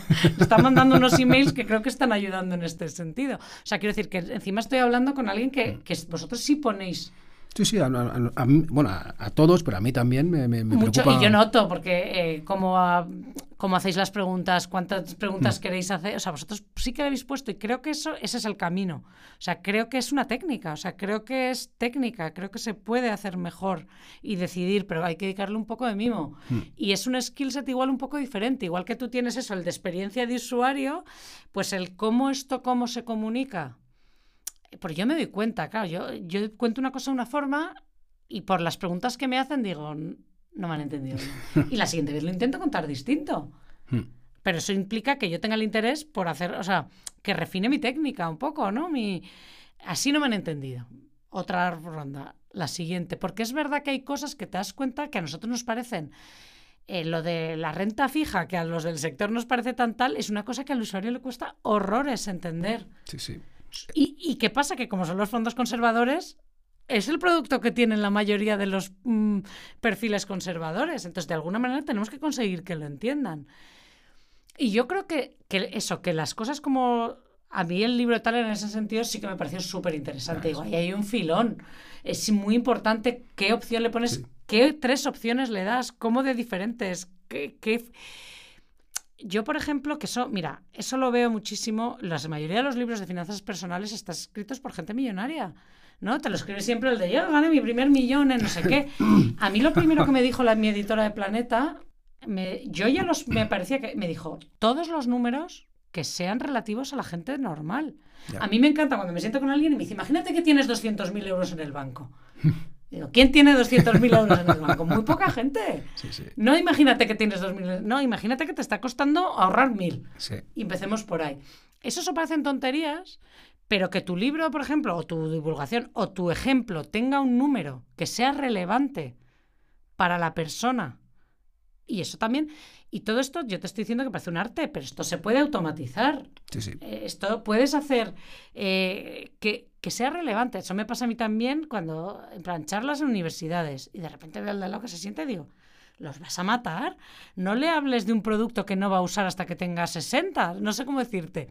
Tienes que dar información que sea relevante a la experiencia que esté pasando esa persona en ese momento. Te tienes que poner en el papel eh, y ayudarles ante... Y yo creo que hay técnica, lo que pasa es que yo creo que hay que entender que esto no es, que igual que pintar un cuadro es una cosa artística, pero tiene muchísima técnica detrás.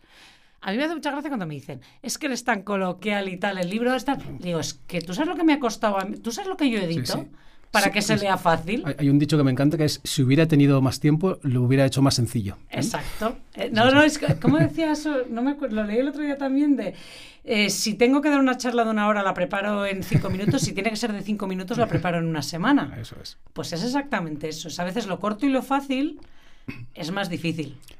Yo, tenía una, duda ¿no? sobre, este, sobre la, la comunicación. ¿no?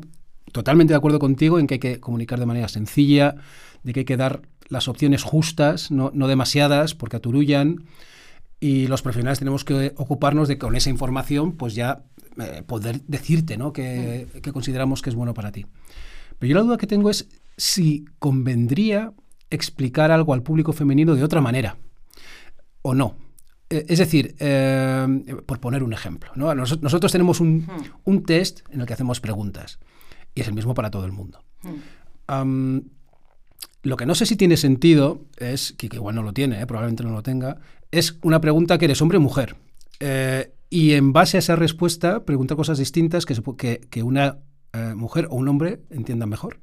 Mm, yo ahí tengo también un conflicto siempre. No, es claro, porque no. de hecho, si tenemos que diferenciar la comunicación, esa es mi duda. No, o sea, a ver, yo sé, ahí tengo un conflicto con el concepto de finanzas para mujeres, ¿no? O sea, yo recuerdo, eh, me llamaron, por para trabajar para un fondo en plan, de mujeres, para mujeres. Digo, Eso no tiene sentido. Digo, no, no estoy de acuerdo. O sea, es que no, no, me parece como reduccionista, ¿no? O sea, como esto, ¿cómo se llama? Patronize en español, ¿no? Como condescendiente. Eso es. Digo, no, no, no, creo en las finanzas, no creo que haga falta finanzas para mujeres. Vale. Creo que la mujer parte de una situación de desventaja que es innegable, nos pongamos que si miras los datos, lo que creo es que la mujer, como es eh, no es tan osada como el hombre, un hombre va a invertir en algo que no entiende bien. Porque se va a lanzar porque el hombre quiere, no se quiere perder ese tren. La mujer, como es más prudente, si no lo entiende bien, no va a invertir. Entonces, creo, creo que, la, que, la, comunicación hay que orientarla a la mujer, porque el hombre la va a entender también. Hmm. O sea, creo que la barrera está haciendo que una mujer no entre. por falta de información, quizá, por, por... Tú a una mujer a la mujer, por ejemplo, le, asusta más el tecnicismo. Vale. ¿Por qué? Porque no quiere pecar, errar. Porque no ha entendido esta palabra. Exacto. El hombre no va a reconocer que no ha entendido esa palabra. El hombre va a hacer que la ha entendido. Y, tira para adelante. Y tira para adelante. Entonces, como al hombre le beneficiaría entender esa palabra también, ya. creo que quizás sería mejor orientar para la mujer y el hombre se va a ver beneficiado también. Em, es fundamental el vocabulario. O sea, yo creo que eso es, que eso me... Em, eh, me, pasa a veces eso, cuando me tal, yo reescribo o, reformulo lo que a veces me, dicen y dicen, es mucho más fácil, digo, es que se puede, casi todo se puede hacer. Es fundamental evitar todos los tecnicismos posibles y es fundamental bueno, yo creo que eso lo sé porque cuando escribes siempre sigues un hilo, ¿no? Tú no puedes poner a un lector y decirle, y estás aquí no sabes cómo has llegado a este barco, ¿no? Hmm. O sea, tienes que decir, has llegado a este barco porque antes has... y creo que en, en- en- esto es importante también por qué estás tú aquí, por qué te lo estoy preguntando. Y, a ver, yo siempre que hablo de la inflación, recuerdo que es el incremento de los precios. Hmm. No te cuesta nada, lo sabe todo el mundo, pero a veces se olvida. Incluso a mí, o sea, a mí hay muchas veces que simplemente contarlo de otra forma me abre, digo, uy, es verdad, esto es mucho más fácil de lo que yo pensaba. O sea, yo creo que no está de más, no cuesta, hay siempre Terminología sencilla. sencilla y si puedes irte un paso más atrás y explicar eso que ya das por sabido, pues si se lo sabe, le va a gustar a saberse algo que ya tal, ¿no? No usar acrónimos. Mira, esto ah, cuando en, en su día ¿no? empezamos a, a montarlo Ramán eh, François y yo Indexa, claro, yo venía de- de- del sector y venía Claro. de mi terminología y venía de, de haber hecho un doctorado, entonces te, te puedes imaginar mis primeros artículos cómo eran. Claro. Bueno, es que me he leído tu libro, pero está, es bastante... Entró François y, y- y- y yo escribía y François editaba, ¿no? Al principio, sobre todo. Claro.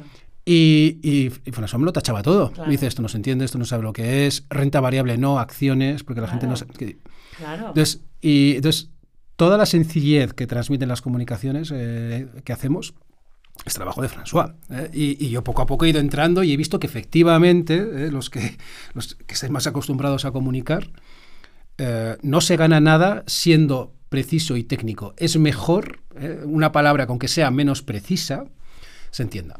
Es que a mí me pasaba, yo por eso llegué con horror a escribir sobre finanzas, porque cuando yo tenía el blog de My Value, Andrés es, le llamamos la policía de Internet. Es- Y no me dejaba decir instituciones, no me dejaba decir bancos, me hacía poner instituciones, Instituciones financieras, financieras. porque no todos son bancos. Y, yo no recuerdo, además, nos hacía la comunicación una, una amiga mía que está especializada en comunicación financiera y las dos es que nos tirábamos por los suelos. Esto nos lo va la policía de Internet. Nos, y era horroroso y no aporta. A mí me encanta el dicho de... Em, It's, it's better to be roughly right than precisely wrong. ¿no? Sí, sí. Que es exactamente lo que tú has dicho, que es, eh, es mejor es- que esté más o menos bien que exactamente mal.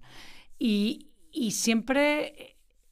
eh, Y eso es un equilibrio que es muy, muy difícil de encontrar. O sea, que es que no es fácil de encontrar, pero que se puede hacer. Lo que es que hay que dedicarle lo mismo, tiempo y, y mimo. Qué interesante. Mira, tengo dos preguntas más sobre, sobre mujeres e inversión y luego ya pasamos a dos preguntas y, y cerramos. Que me enrollo Que te- mucho, no, lo siento. no, no, no, te estoy quitando muchísimo tiempo. ¿eh? Estamos encantados. Y mira, la primera es lo que hemos observado, no sé si es significativo o no, pero que la inversión, dos cosas, la inversión media de las mujeres en Indexa es un 17% inferior a la media, es decir, tienden a invertir más, pero eso puede ser por la osadía también, como eres más osado, el hombre es más osado, No. pues invierte más. ¿o no? Es que la mujer gana menos. Vale, O sea, es que el gap. eh, entendido. eh, es, o sea, es que la mujer tiene menos dinero. Explicado. Y luego otro, que- este puede ser lo mismo también, es que el perfil de riesgo medio de las mujeres en Indexa eh, evaluamos del 1 al 10, ¿no? Entonces, pues como es numérico podemos hacer la media.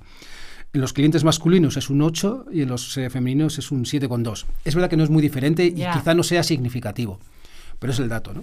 Entonces, no sé si tu experiencia también observas que y puede ser, ¿no? Al ser Prudente. O sea, las mujeres. al haber más prudencia, pues Yo lo que. Mi sensación, esto sí que te hablo ahora de, de experiencia Ya, ya. personal, que puede ser no significativo en absoluto. Aunque, bueno, también los datos corroboran los que hay que la mujer inversora es buena inversora. O sea, no hay. así Ahí sí que no. Al contrario, en general sale por encima. sobre eso va la siguiente pregunta. Exacto, o sea que yo lo- mi sensación que va en línea con esos datos, yo percibo que a mí me entienden perfectamente. O sea, y que las preguntas que me hacen tienen muchísimo sentido, son preguntas muy inteligentes. O sea, yo la capacidad la tienen perfectamente, es verdad que son más prudentes y que necesitan entenderlo bien y creo que hay mucho de osadía y luego un poco y que eso creo que en España es un pelín, em, hay que eh, dar un pasito más a lo mejor que en otros países. En España hay, m- la relación del banco cliente todavía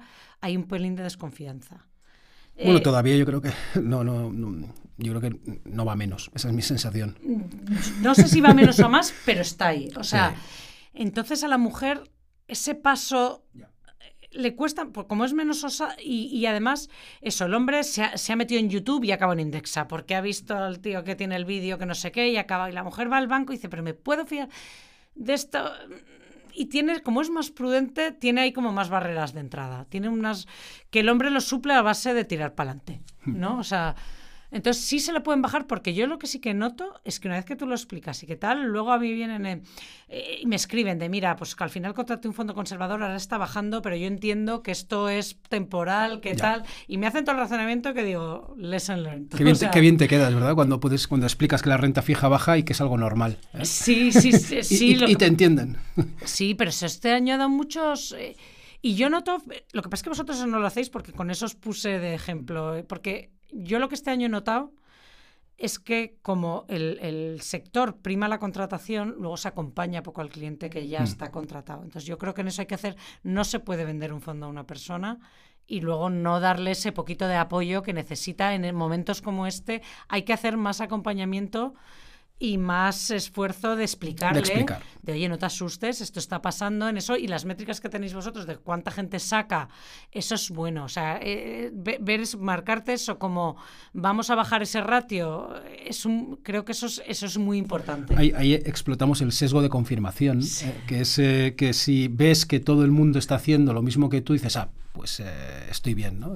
por eso comunicamos mucho sobre las pocas retiradas que hacen los clientes con las caídas. Pero también lo explicáis. O sea, yo ahí, y lo, y lo estabais haciendo de antes de la caída, ah, después de la pandemia, con lo cual eso a vuestros clientes ya les ha pillado más informados, menos asustados, incluso tienen ese puntito de no voy a vender, ¿no? De, de hacerlo un poco de.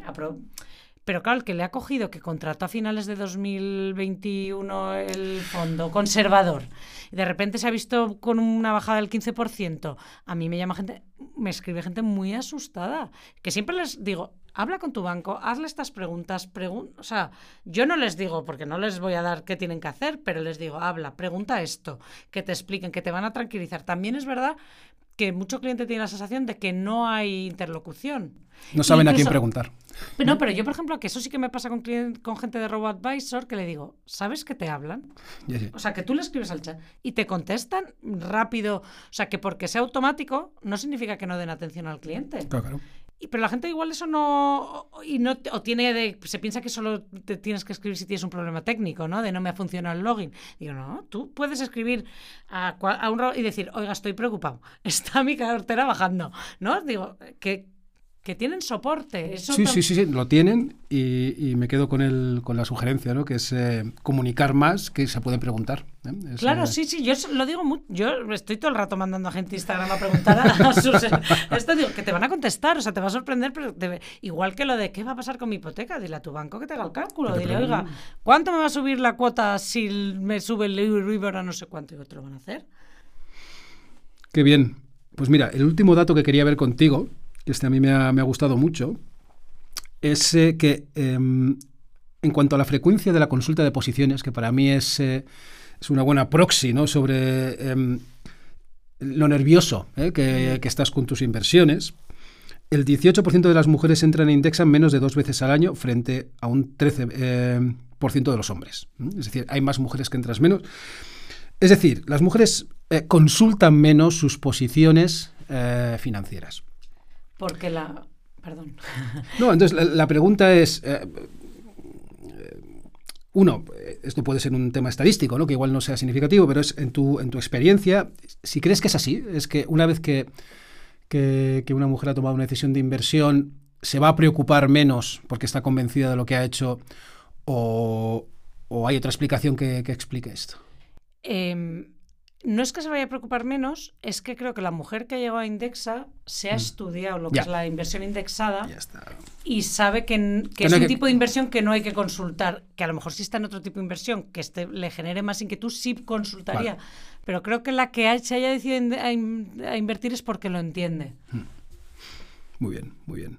Oye, tenía una más eh, que eh, tenía que apuntada. Es... Eh, es sobre inversión socialmente responsable. Ah, que además eh, he visto que, últimamente estás muy centrada ahí, ¿no? Bueno, es que hice medio doctorado, luego medio, ¿eh? No lo tengo, no, no, entregué la, tesis. Y ahí el dato que vemos es que más mujeres eh, eh, en Indexa tú puedes elegir la mm. gestión indexada o una gestión que indexada, pero con criterios, ciertos criterios de inversión socialmente responsable. Entonces lo que observamos es que hay un mayor proporción de mujeres, 31% versus 38%, que, que eligen eh, fondos indexados con criterios Mayor. ISR. Hay mayor en mujeres, sí. Sí. ¿Te cuadra? Sí, sí me cuadra, sí me cuadra. Lo que pasa es que es otra, esta tengo pregunta yo para ti. Sí. A mí me da la sensación de que ahora con toda la que está cayendo eh, ha pasado un, poco más a segundo plano, ¿o no? ¿O sigue siendo las, las nuevas contrataciones, sigue siendo... No, es que en el alta, ahora hay una, una pregunta, te dice si quieres incorporar eh, criterios. Pero esa proporción se mantiene, va en aumento en... o en... No lo tengo apuntado. Claro, porque eso es lo que a mí Igual la gente ha vuelto back to basics con, con las caídas. Un poco, igual Te- es- sí. pero eso sí que es una sensación que me gustaría saber. Me da la sensación que yo recibía muchísimas preguntas sobre ese tema y que ahora las que recibo es de otro tipo de preocupación, ¿no? Sí, sí. Que como que de repente, eh, cuando las cosas van bien, sí que la mujer prefiere por, eh, por sistema invertir, so- si puede tener las dos cosas, eh, socialmente responsables, sí.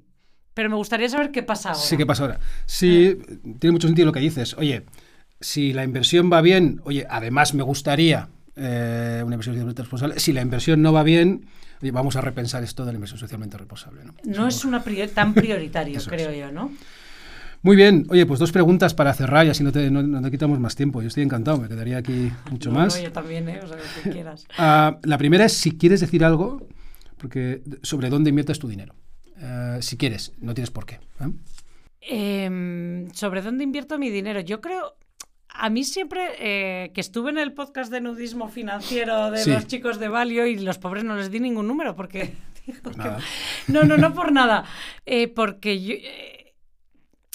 a ver, eh, esto no lo voy a decir, pero yo estoy invertida en Indexa también un poquito, poquito, y sobre todo tengo parte de, de otro. Sí. Pero, mm, o sea, yo sí que es verdad que la parte a largo plazo la tengo indexada. O sea, la mía, mi jubilación la, la tengo indexada, una parte en España con vosotros y luego en Alemania. Eh, indexado. Eh, O sea, yo para la jubilación lo, lo tengo claro, me- meridiano y tal. Lo que pasa es que luego yo no me consideraría, no me consideraría un buen ejemplo. eh, por eso no digo, es que yo, yo no lo puedo animar. Yo tengo muchísima tolerancia al riesgo. O sea, en eso soy emprendedora. Claro. Eh, entonces, yo en algo en lo que creo y tal, y, y he pasado una época en mi vida sobreinvertida.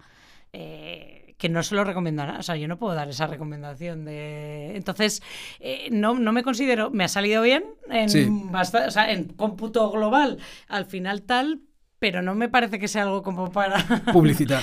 No, o sea, yo tengo, y mi marido también. Entonces, ahí nos hemos juntado dos optimistas con una tolerancia al riesgo eh, muy, Muy alta y que ha funcionado. Entonces es el... bueno, ha funcionado y a todo paso todos somos listísimos, ¿no? Entonces, pero yo no creo que sea algo a largo plazo, ya te digo, que la parte que, que sí que hago en la jubilación yo la indexo porque creo que ahí no hay...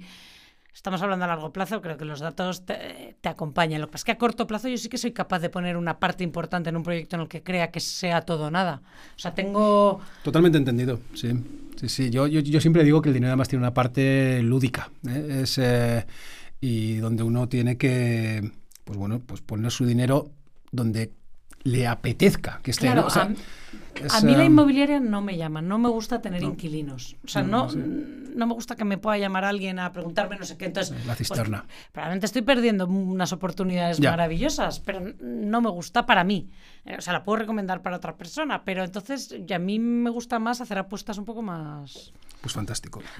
Y dos cositas más. Ah, uno, ¿hay algún otro tema que quieras comentar que te gustaría trasladar a los escuchantes del, del podcast? ¿O no? Mm, Bueno, que lo siento, porque este podcast que trae gente súper súper interesante y estoy aquí con todo lo que he hablado y, y todo lo que he contado, eh, pues no, que enhorabuena. O sea, yo creo que esto, que es verdad que los podcasts, los tal, están supliendo una care es- están dando una información eh, de es- eso, de una es- ahora mismo ves a mucha gente que se informa a través de este tipo de, de medios y que, y que parte de su educación financiera la recibe, la recibe así. Y yo, y hay mucho podcast, hay mucho vídeo. Lo que pasa es que eh, el problema es que como no te dan el título de, de tú puedes hablar de esto y tú no, digamos, ¿no? Pues ojito también con, con cierto, ¿no? Que hay que medir un poco con la fuente, de, Ya. que eso en literatura científica está muy claro, ¿no? Sí, sí, Pues en, en finanzas yo creo que hay que medir un poco la fuente también de tu información. totalmente de acuerdo. Bueno, ya veis que otra de las virtudes de Natalia es la humildad. ¿eh? Es, eh, eh,